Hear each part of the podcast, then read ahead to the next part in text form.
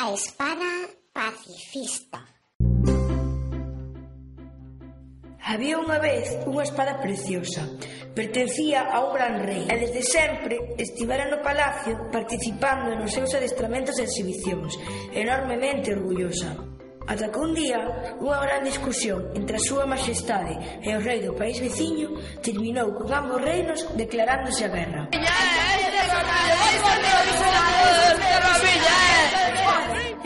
emocionada coa súa primeira participación nunha batalla de verdade.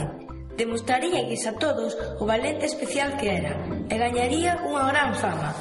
Así estivo, imaginándose vencedora de moitos combates mentre ían camiño da batalla.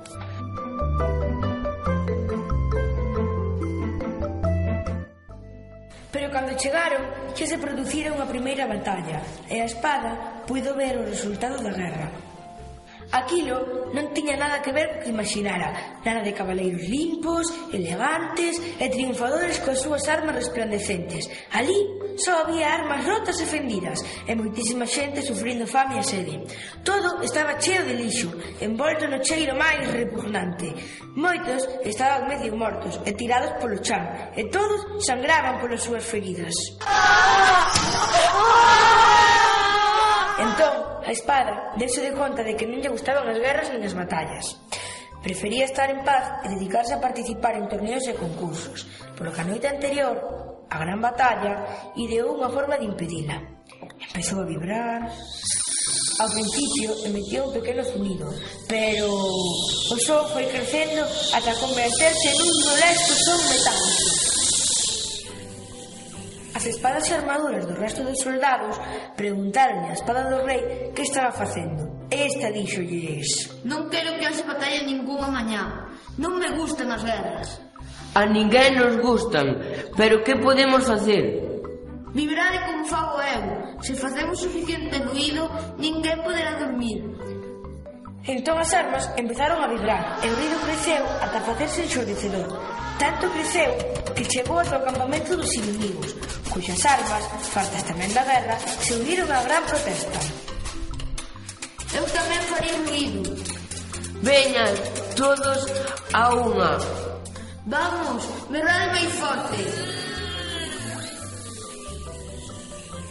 A mañá seguinte, cando debía comezar a batalla, ningún soldado estaba preparado. Ninguén conseguira dormir ningún chesquiño, nin sequera redes os generais, así que todos pasaron o día dormindo.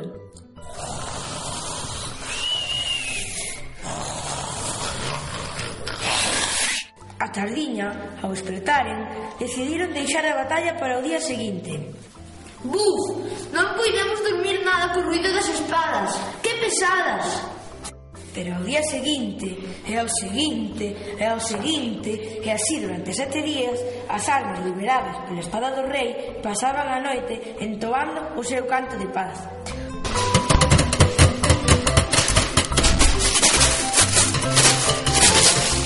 Os soldados, que non podían descansar, aprazaban de cote a batalla.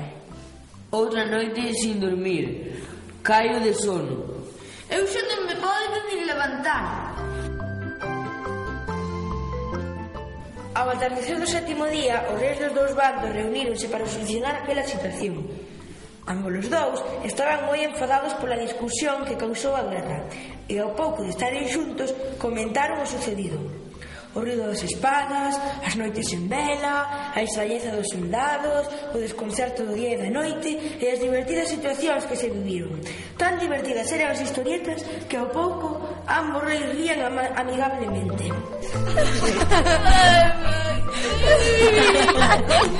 e así, falando de rindo, esqueceron as súas antigas disputas e puxeron fin á guerra, volvendo a cada seu país coa ledicia de non teren loitado e de teren recuperado un amigo.